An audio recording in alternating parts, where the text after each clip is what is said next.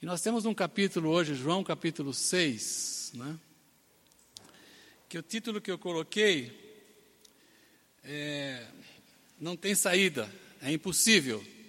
Há momentos na vida da gente que a gente pensa que não vai ter jeito.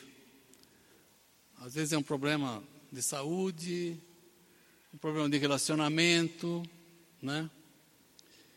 É, trabalho, alguns impossíveis que a gente enfrenta na vida, né? O bom é que a gente a vida com Jesus, esses, esses momentos impossíveis, a presença dele faz uma grande diferença. Faz uma grande diferença. E nós estamos estudando no livro de João, o Evangelho de João, e os primeiros capítulos nos apresentam alguns milagres que nós já temos visto, que são chamados de sinais, sinais que, como placas, apontam para Jesus, né? que Ele é Deus, que ele veio nesse mundo para mostrar a sua compaixão e, especialmente, que ele veio ao nosso encontro. Esses milagres, como sinais, nos dizem, nos falam a respeito de Jesus, né? é, que ele é, ele é o próprio Deus que veio e veio para nos alcançar. Ele demonstrar a sua compaixão e veio para dizer para mim e para você que Ele nos ama, que Ele está junto conosco. Né? No Evangelho de João, capítulo 20, versículos 30 e 31, João diz que Jesus realizou na, sua, na presença dos seus discípulos muitos outros sinais que não estão registrados, que não estão registrados nesse, nesse livro. Quer dizer, ele fez muito mais do que está sendo registrado aqui. Mas esses foram escritos para que vocês creiam que Jesus é o Cristo, o Filho de Deus, e crendo tenham vida em seu nome. Então, nós encontramos vida em Jesus. Isso é o principal. Isso é o principal. Não sei se você, eu tenho dificuldade de entender como que Jesus pode ser Deus. Isso é um, é um mistério, mas Ele é Deus. Por outro lado, o fato de Jesus ser Deus significa que Ele é maior do que tudo. Ele é maior do que tudo. Né? E sendo maior do que tudo, eh, nós podemos confiar nele. Você pode confiar a sua vida a Ele. E você pode fazer isso agora, já, imediatamente. Experimentar essa presença de Deus na sua própria vida. Né? Eu acho isso maravilhoso embora não entenda muito como que eh, Jesus é Deus e Ele é Deus, ah, está fora da, da nossa, ou pelo menos da minha lógica humana, ou da nossa lógica humana, mas Ele é o próprio Deus que se manifestou entre nós. Né? Então, se você abrir o seu coração, pedir para que Ele entre na sua vida, Ele entra. Né? Ele toma conta da sua vida toma conta da, da nossa vida. Né? Ele é confiável. Jesus é confiável. Né? Mas, voltando para o texto que nós temos hoje, então, capítulo 6, versículo 1 a 4, o que, que nós lemos lá? Algum tempo depois, Jesus partiu para outra margem do mar da Galileia, ou seja, mar de Tiberíades, nos diz o texto. Eu estava conversando com o Dimassan sobre o mar da Galileia. É, foi chamado de mar, mas lá não se chama de mar, né? Porque é uma água doce. E mas temos aqui a, a expressão mar, né? Então, Jesus partiu para outra margem do, mar da Galileia e grande multidão continuava a segui-lo, porque vira os sinais miraculosos que ele tinha realizado nos doentes. Então Jesus subiu ao monte, sentou-se com os seus discípulos estava próxima a festa judaica da Páscoa. É, sem nenhuma explicação, nós não temos nenhuma explicação de onde Jesus estava e partiu, levou os discípulos para o outro lado da margem. Se você lê é, Marcos capítulo 6, que fala desse milagre, Marcos nos informa que eh, esse milagre aconteceu logo após a morte de João Batista. E era, naqueles dias, era também a festa judaica. Então tinha muita gente em Jerusalém. Né? E provavelmente os discípulos de Jesus estavam cansados né, com essa situação. Então Jesus resolve dar uma folga para eles. Vamos, vamos, vamos, vamos para o outro, la outro lado do mar da Galileia. Né? Vamos descansar lá do outro lado. Então Jesus, quer dar essa folga, leva é, os seus discípulos para o outro lado do mar da Galileia. Tem uma foto que eu queria mostrar para vocês aqui, essa semana, semana retrasada, uma amiga da Sônia, que foi passear por lá e mandou essa foto do, do Mar da Galileia, no pôr do sol. É lindo, não é? Esse lugar aí. É, eu estava lendo a, as medidas desse, desse lago, ele tem 21 quilômetros no sentido norte-sul e 11 quilômetros de largura. O Dimassan esteve lá. Quer ver um filminho? Tem a voz dele conversando com o avô dele lá. Dá para dar volume? Quer ver?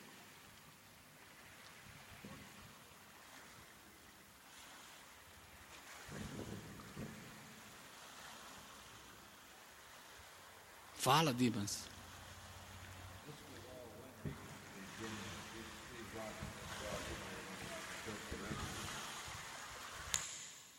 Aí, esse é o mar da Galileia. Não sei se você pode imaginar os discípulos atravessando do outro lado, esse lugar que deve ser maravilhoso, água doce, deve ser algo excepcional, né? Deve ser muito, muito agradável, né? Então eles atravessaram, chegando do outro lado, lá estava a multidão que tinha visto Jesus, os seus discípulos, do, é, lá do outro lado. Eles saíram e começaram a andar. Né? E quando os discípulos chegaram do outro lado, com Jesus, encontraram a multidão. Né? Certamente eles queriam ouvir Jesus, eles queriam ser curados. Muitas pessoas estavam enfermas, doentes, e iam atrás de Jesus para serem curados. Né? Eles sentaram na grama, que tinha provavelmente lá a grama, como nos diz o texto que nós vamos ler, e ficaram ouvindo a Jesus e chegou, ficou tarde. E Jesus falou: nós, nós temos que dar de comer para esse pessoal. João diz que, levantando os olhos e vendo uma grande multidão que se aproximava, Jesus disse a Filipe: Onde compraremos pão para esse povo comer? Até eu perguntei: essa é a pergunta que se faça? O que, que os discípulos podiam fazer naquela hora, né?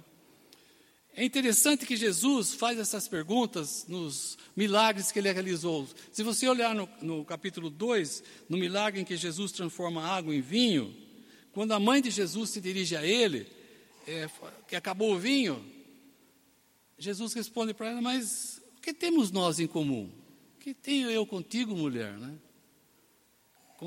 a ideia parece: se vira, faz alguma coisa, né? A impressão que, que Jesus estava dizendo. Né?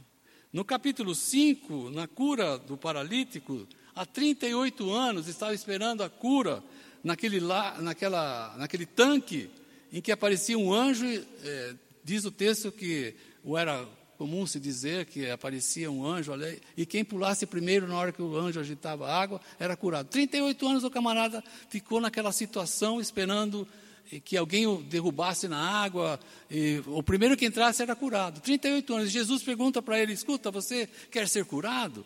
Né? É, e agora ele pergunta assim para os discípulos: E aí? Vamos comprar pão? Né? Onde compraremos pão? O povo está com fome. Né? Era um problema que certamente os discípulos não conseguiriam resolver isso. Né? Filipe, o discípulo de Jesus, diz: Olha, mas nem 200, versículos 7, 6 e 7, nem 200 denários comprariam pão suficiente para cada um, é, para cada uma dessas pessoas, né?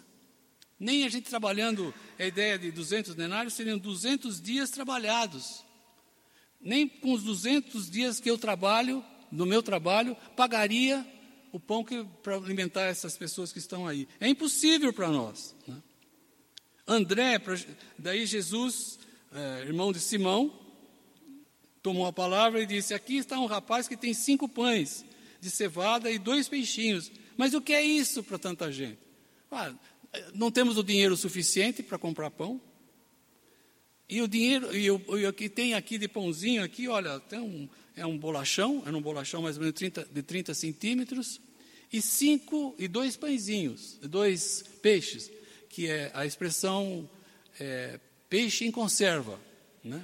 A, a, gente costuma comer aquela sardinha em conserva, é bem gostoso, né? E lá eles tinham esse peixe em conserva. Não era sardinha, por certo, né? A água doce ali, né? Mas é, é isso que nós temos. É uma migalha. O que significa isso para alimentar toda essa, essa multidão?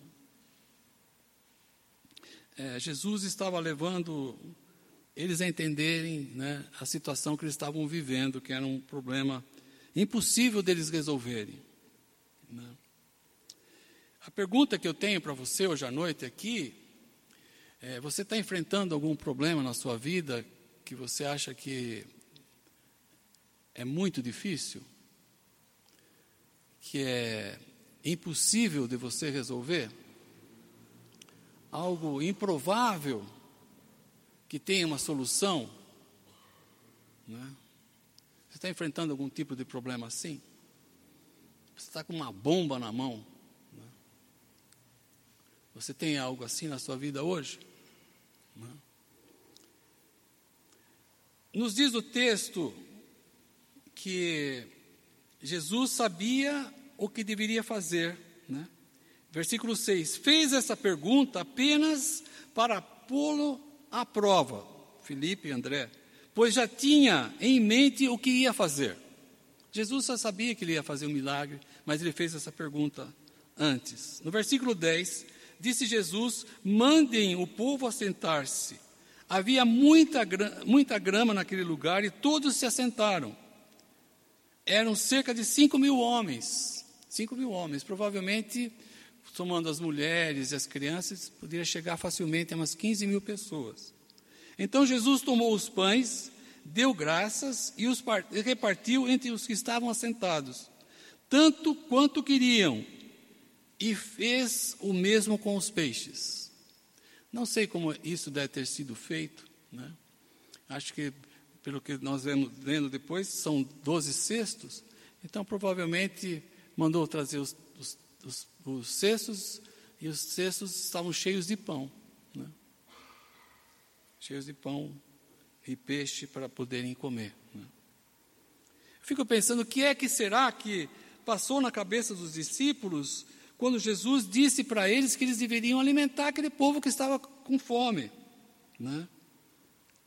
Eu, se, eu seria o primeiro a dizer, Senhor, esse negócio de propor para a gente arranjar pão para esse, todo esse povo aí não vai dar certo, não é uma boa ideia. Acho que não é uma boa ideia. Eu pensando em organizar algumas coisas aqui na igreja, é difícil organizar para 320 pessoas uma ceia de Natal, o que nós fazemos, nosso cafezão. É complicado. Dá um aperto, às vezes, fala, isso não vai dar certo esse negócio aqui, né? Imagine para 15 mil pessoas. 15 mil pessoas sem nada, não tem padaria aberta, nada aqui pão da vovó não funciona, nada, né? Como é que nós vamos fazer? Né? Eu, eu, eu acho que ia, ia, ia, não sei o que ia fazer naquela hora. Mas o milagre aconteceu. Aconteceu porque Jesus estava lá. Jesus estava lá, por isso que aconteceu aquele milagre. Né? Ele havia decidido que o milagre iria acontecer. E eu me lembrei é, do, da morte de Lázaro no capítulo 11. Quando Jesus é informado que morreu Lázaro, ele vem é, lá para a cidade, encontra Marta, irmã de Lázaro, Marta chorando muito, encontra Jesus, e Jesus fala, é, ela fala para Jesus: se o Senhor estivesse aqui, se o Senhor estivesse aqui, ela nem fala que, que Jesus iria ressuscitar Lázaro, mas se o Senhor estivesse aqui, quem sabe não iria acontecer isso. Né? Mas mais do que isso, a presença de Jesus era muito importante né? para a família de Marta. O quanto é importante para nós a presença de Jesus. Diante das dificuldades, diante dos problemas, a presença de Jesus é fundamental. É fundamental. A presença de Jesus na nossa vida é fundamental, especialmente diante de, das dificuldades, dos improváveis, dos impossíveis que a vida apresenta. Todos nós enfrentamos os impossíveis, os improváveis, as grandes dificuldades, todos nós. E a presença de Jesus na nossa vida é muito importante. É muito importante. Voltando ao texto, João nos informa que depois de comerem, Jesus disse aos discípulos, versículo 6, ah, melhor, versículo 12: Depois que todos receberam o suficiente para comer, disse aos seus discípulos: Ajuntem os pedaços que sobraram que nada seja desperdiçado. Então eles os ajuntaram e encheram doze cestos com pedaços dos cinco pães de cevada deixados para aqueles que tinham comido. Então, é, Jesus pegou aqueles, aqueles, aqueles cinco pãezinhos, aqueles cinco bolachas né, de, de pão, aqueles dois peixinhos, fez o milagre, e sobraram né, doze cestos cheios.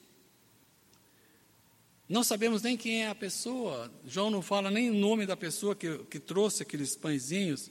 E Jesus é, multiplicou de tal maneira que 15 mil pessoas foram, cerca de 5 mil, 15 mil pessoas foram alimentadas. Né?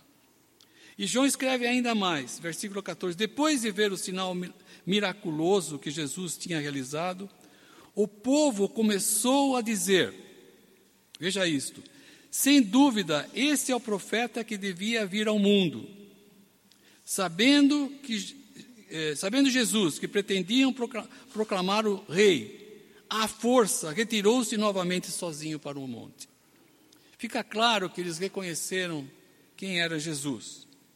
Mas o que eles mais queriam é que ele, ele fosse o rei, um líder político que faria suas vidas melhor aqui na terra. E Jesus certamente não queria isso é, para ele naquele momento. Né? É, não era isso. Então ele se retira.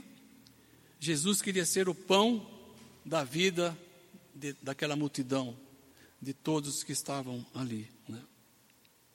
Bem, nós temos esses, esse milagre, um milagre espetacular, que aponta para Jesus, que Ele é o pão da vida. E todos os milagres nós temos que olhar para isso, para a pessoa de Jesus, que Ele é Deus, que Ele é poderoso, e que a presença dele pode mudar a nossa vida. Né? Não é tanto o, o fato da, do milagre da multiplicação dos pães, como foi na, na transformação da água em vinho no capítulo 2, o da cura daquele homem paralítico há 30, 38 anos, não é tanto o milagre em si, mas para que eu e você vejamos quem é Jesus, que Ele é Deus, que Ele se manifestou entre nós, que Ele pode mudar a nossa vida, porque Ele é Deus, que Ele sa sacrificou por mim e por você. Isso que fica claro nos milagres. É como o milagre é uma, é uma seta, é uma placa de indicação para mostrar quem é Jesus. Mas, mesmo assim, ainda nós podemos tirar algumas lições, que eu queria destacar pelo menos quatro. A primeira é que Jesus gosta dos impossíveis. Jesus gosta dos impossíveis que nós enfrentamos na nossa vida. Né? A presença de Jesus muda e pode mudar milagrosamente os impossíveis da nossa vida. Jesus, eu gostei de uma frase que eu li a semana passada: Jesus aprecia o improvável. Né? Como foi na transformação da água em vinho, na cura daquele filho do oficial, no capítulo 4 de João. O filho nem estava ali, foi, criado, foi curado à distância. Né? Não tinha nenhum vídeo, não tinha nenhuma videoconferência, não tinha Skype, não tinha FaceTime, não tinha WhatsApp, nada, Jesus, só de chegar um oficial dizendo, olha, o filho do nosso oficial está doente, Jesus já curou, né? imediatamente. Né? Aqui no capítulo 6, a multiplicação dos pães para matar a fome de uma multidão. Logo a seguir, nós vamos ver, não, não, não domingo que vem, no outro domingo, nós vamos ver Jesus andando sobre as águas para acudir os, os, os discípulos que estavam aflitos numa tempestade. Né? Por que, que Jesus agia dessa maneira? Porque ele gosta dos impossíveis da nossa vida. Né? Qual é o impossível da sua vida hoje? Qual é a dificuldade? Qual é o problema que você está enfrentando? Né? O que, que está crônico que não, não muda? Não se resolve. Você tem que crer que Jesus está interessado na sua dificuldade, no seu problema. Ele, ele gosta do, daquilo que é impossível para realizar algo na sua vida. Você pode crer. Creia nisso. Né? Não olhe só para o seu problema, mas Jesus, ele, ele está interessado. Ele não está ausente. Ele não está ausente. Né? A segunda lição para mim que é importante aqui é que os impossíveis, os problemas esticam a nossa fé esticam a nossa confiança em Deus. Sem dúvida. Os problemas esticam as dificuldades, especialmente aquilo que é improvável, aquilo que é impossível, que nós estamos enfrentando, é, esticam a nossa fé. Eu, é, depois dos 40 anos, comecei a perceber que eu tinha uma dificuldade, de encurtamento de músculo né, da perna do músculo da perna, do músculo posterior da coxa. Né? Hum, que dificuldade. Né? Até a Dani me ajudou bastante. Estou fazendo pilates, tem me ajudado bastante. Mas eu preciso persistir. Lá onde estou fazendo lá com o Rafael, lá na, no estúdio dele, filho da Gilce, tem uma cadeira que chama cadeira de Hitler. Eu acho que ele usava para judiar dos soldados e do, no campo de concentração aquela cadeira, porque você senta lá e é um tal de puxar para cá, esticar para lá. Eu acho que vai rasgar minha perna, vai rasgar minhas costas, a minha lombar não vai aguentar, né? Mas eu vou persistindo e no final da sessão já estou bem melhor. Eu vejo que eu consigo pôr a mão no chão, pelo menos, né? Uma vez eu levei um tombo aqui, não sei se vocês lembram, deu tropeção, não só porque eu tinha trocado o óculos, mas porque eu não estava levantando direito o meu pé. Né? Com a idade a gente vai ficando desse jeito, meio travado. E o Pilates é muito importante. Né? Ter uma fisioterapeuta aqui é muito importante para nós, nos ajuda muito. Mas tem que esticar. Certamente Deus permite algumas dificuldades na nossa vida, alguns dos impossíveis que nós enfrentamos, e isso às vezes é, se repete, é para é que eu e você estique a nossa fé, a nossa confiança em Deus. Né? Para que você é, possa treinar a sua confiança em Deus. Né?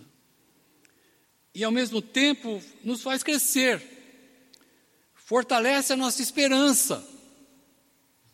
Quando você tem a presença de Jesus, você tem a esperança de que aquilo pode mudar. E experimentar do amor de Deus.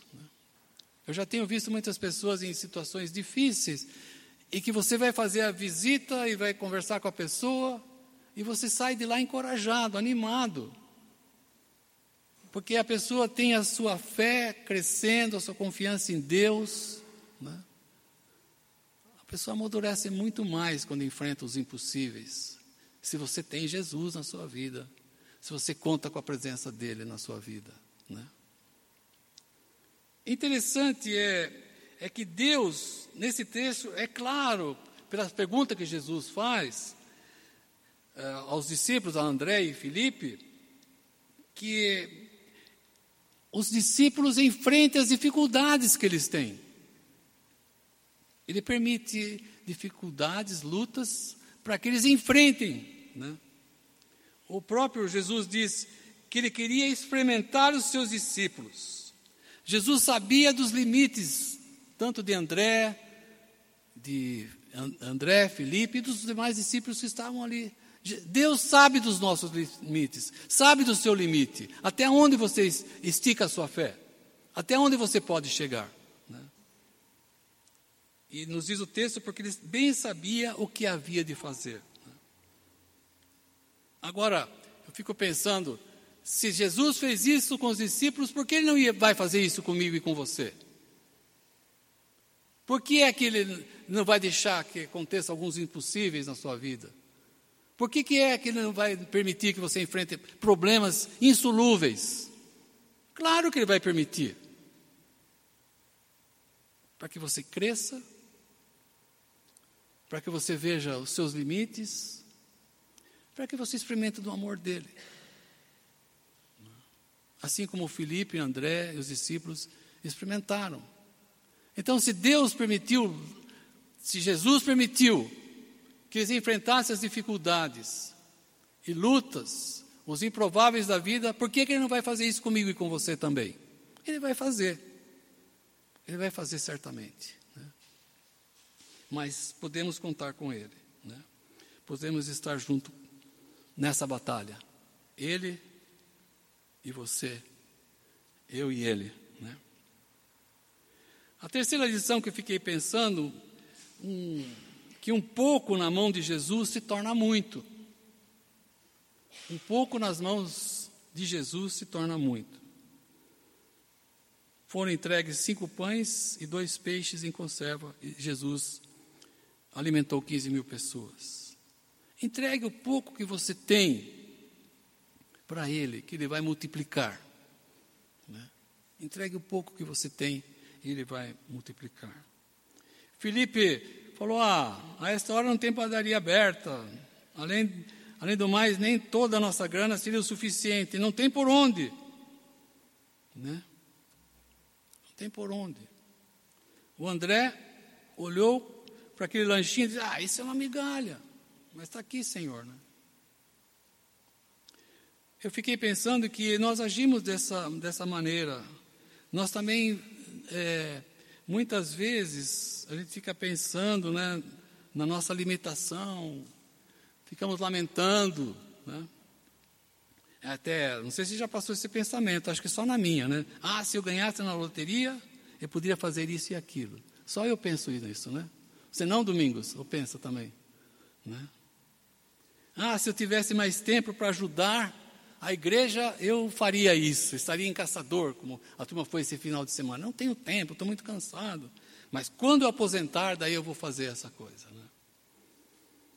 Eu podia ajudar melhor a Casa Redentor, podia ajudar mais o Recanto Esperança, mas só quando eu me aposentar.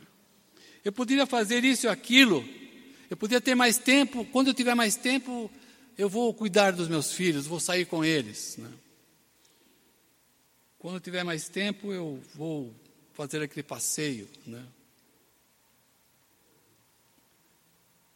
Temos que entender que nunca teremos o suficiente, nunca teremos o suficiente para enfrentarmos certas dificuldades na vida. Né? Nunca seremos capazes de enfrentar certas necessidades. Mas se nós oferecemos aquilo que nós temos para Deus, Deus pode mudar a situação. Né? Deus pode mudar a situação. Temos que olhar para aquilo que nós temos nas nossas mãos e entregar para Jesus. Né? E esperar confiantemente nele. Né? É, nós temos que enfrentar os problemas, não é negar a dificuldade que nós temos. Quem sabe pensar direitinho, fazer uma avaliação e falar: Senhor, já fiz tudo isso. Estou fazendo isso. Está nas tuas mãos, Senhor. Né? Passar para Ele. Passar para Ele. Porque o pouco que nós temos, Ele pode transformar e mudar, né? milagrosamente. Né? É isso que esse milagre nos diz também. É?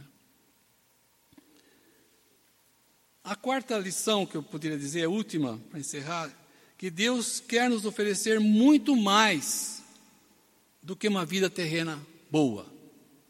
Né? Quando a multidão, aquelas pessoas viram que Jesus era Deus e podia fazer mil, aqueles milagres que estava realizando, eles pensaram: bom, esse pode ser o nosso rei. Quer dizer, ele pode facilitar nossa vida aqui na terra. Ele pode, ele pode nos ajudar a enfrentar o Império Romano, né? mudar a, a situação da gente aqui agora. Né? E Jesus, entendendo que aquilo não era, não era isso que ele queria que eles entendessem, ele se retira e vai embora. Né? Então é certo que, como aquele povo só pensava em um rei para melhorar a vida, assim também é possível que nós estejamos mais focados nos nossos impossíveis, eh, nos problemas dessa vida aqui. Mas Deus, Jesus quer que você olhe mais para frente. Olhe lá para frente. Para onde é que você vai indo? Para onde é que a sua vida está indo? Né? Eu estava lendo essa semana, um, ouvindo um, uma meditação do John Piper, eu já disse para vocês, tem um devocional diário da editora Fiel, é excelente, muito bom. Né? Você se inscreve lá no, no site da editora Fiel e todo dia, de manhãzinha, aparece lá três minutos, dois minutos e meio. O John Piper, um famoso pregador, expositor da palavra de Deus, e você pode ouvir pelo WhatsApp ou no seu computador. É uma delícia. Você tomando café com alguém, uma em casa, eu e a Sônia, ela põe lá. Ou a gente vai sair, ela põe lá rapidinho. Né? Tem um texto bíblico e um comentário. Essa semana teve um, um de Hebreus capítulo 11, versículo 16 que é um texto que está escrito para pessoas que estavam enfrentando impossíveis, dificuldades na vida. E até nesse capítulo é, mostra que a vida é como se fosse uma maratona, que é uma coisa. A maratona é algo exaustivo, né? Esgota o corredor. E pessoas estavam enfrentando lutas assim, sofrimento. Ele, ele, ele pegou um trecho desse, desse capítulo 11 onde Deus, diz assim o texto: Deus lhes preparou uma cidade. Deus lhes preparou uma cidade. Deus nos preparou uma cidade sem poluição, sem ruas com antipó, sem pichações. Deus preparou uma cidade sem pessoas desagradáveis. Deus já preparou uma cidade sem violência. Deus já preparou uma cidade sem roubos ou assassinatos. Deus já nos preparou uma cidade que não precisa de hospitais nem de médicos. Deus preparou um lugar onde não há desavença nos lares. Deus nos preparou um lugar onde não há discórdia. Deus já preparou um lugar onde não há dores, não há enfermidades e não há nem morte. Não há nenhum tipo de separação. Tudo lá é perfeito. Inclusive, o arquiteto vai morar nessa cidade junto comigo e com você. E é para lá que nós estamos nos dirigindo. É para lá que nós estamos sendo levados. Enquanto nós estamos sendo levados, vão acontecendo os improvisos, os impossíveis, os improváveis, que a nossa vida se torna difícil. Mas é para lá que nós estamos sendo levados. Né? E que nós devemos, então, pensar nessa cidade que está sendo preparada. Nós, não, nós devemos diminuir um pouco mais as, as expectativas dessa vida aqui na terra. Não podemos permitir que esses, esses impossíveis esses sofrimentos desviam a, a, o nosso foco. Para onde é que nós estamos indo, afinal das contas? Né? As minhas expectativas têm que ser, devem ser maiores quanto essa cidade que, que Deus tem preparado para mim e para você. Não sei se você já percebeu que aquele povo, ele se alimentou através daquele milagre, daquela algo maravilhoso que Jesus Cristo tinha feito. Mas no dia seguinte eles passaram a ter fome de novo. Eles precisavam comer de novo. Aquele vinho que Jesus tinha transformado, a água, aquele vinho maravilhoso, né? vinho saboroso para aquela festa, acabou. Para outra festa tinha que ter vinho de novo. Né? Aquele paralítico que Jesus curou, 38 anos enfermos, ele já morreu. Ele já morreu. Lázaro, que foi ressuscitado no capítulo 11, de maneira maravilhosa, já morreu. Já morreu. Né? Então, os milagres são bênçãos provisórias que nos apontam para Jesus. Ele é o Deus que nos oferece a oportunidade de morarmos numa cidade maravilhosa onde tudo é perfeito. E é para lá que eu e você devemos dirigir o foco da nossa vida. É para lá. Eu e você não podemos nos perder nos, nos impossíveis que rodeiam a nossa vida em determinados momentos. Eles vão ocorrer. Saiba que Jesus conhece os seus limites. E que se ele quiser mudar, ele muda de uma hora para outra, como fez com aquele, com aquele homem paralítico, esperou 38 anos, não foi moleza. Se ele quiser mudar, ele muda. Mas ele já fez o principal para mim e para você, que é ter dado aquela vida na cruz e garantir a nossa e dar toda a segurança que eu e você podemos morar nessa cidade onde tudo é perfeito. Né? Onde tudo é perfeito.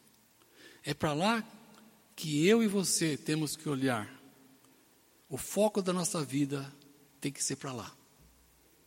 Porque se você ficar olhando para os improváveis e para as suas lutas, quem sabe vai demorar muito para Deus fazer alguma coisa, quem sabe, não sei. Ou não vai fazer. Não sei. Mas o importante é você saber que esse Salvador que morreu na cruz é Deus, é o Todo-Poderoso, que Ele te ama e quer você, eu e você, morando eternamente junto com Ele. Amém? Vamos orar?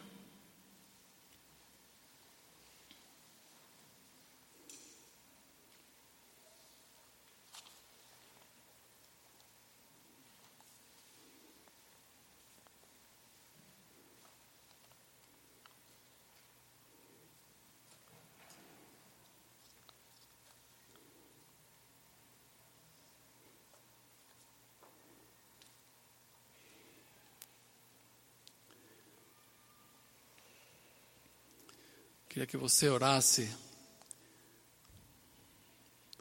Não é que eu queria que você ignorasse os seus problemas, as suas lutas, as suas dificuldades. Não é isso que eu estou querendo falar, mas que você deixasse as suas lutas, os improváveis, nas mãos de Deus. Né? Não é para você deixar de tentar resolver os problemas. Você tem que ver as possibilidades e tudo mais. O que é que você está fazendo? Se você está fazendo é, buscar conselhos, né, como doença, procurar médicos, medicamentos, tudo isso. Mas o milagre quem faz é Jesus, é Ele quem faz. Você tem que confiar nele. Você tem que crer que ele está interessado nisso. A Bíblia nos mostra aí fatos e acontecimentos que Jesus está interessado em você, está interessado na sua vida.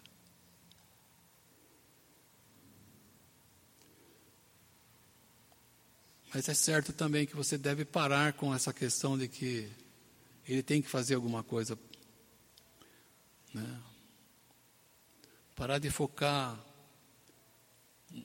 algumas recompensas, passar num concurso, melhorar, comprar uma outra casa.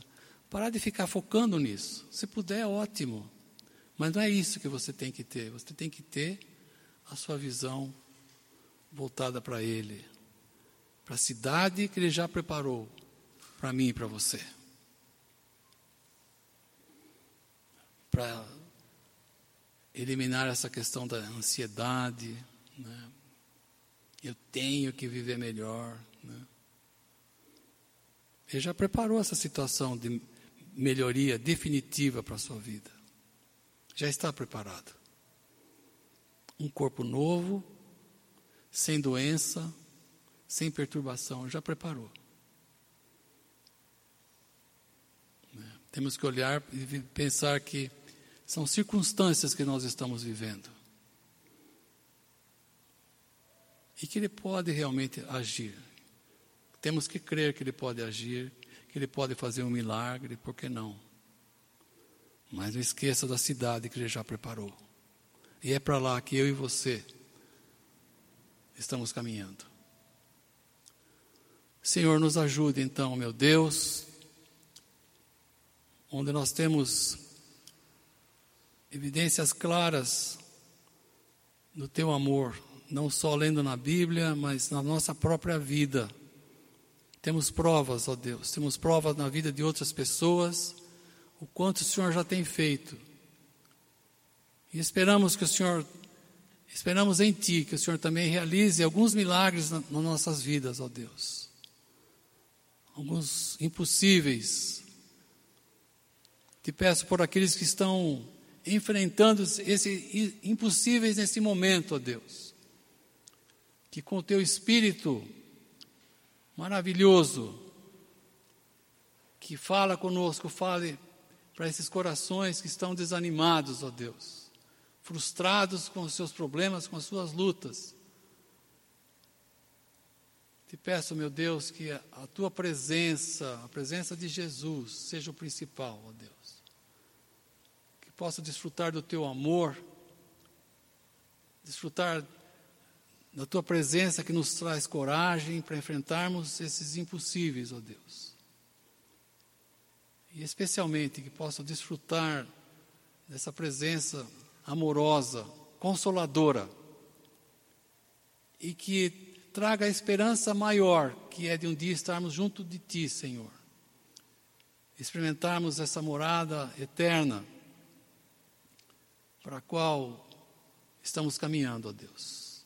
Nos ajude a caminhar para essa morada eterna, felizes, não amargurados e frustrados com esta vida, mas felizes, apesar de, das lutas e dos impossíveis, nós estamos caminhando para essa cidade maravilhosa. É o que te peço, Deus, em nome de Jesus. Amém, Senhor.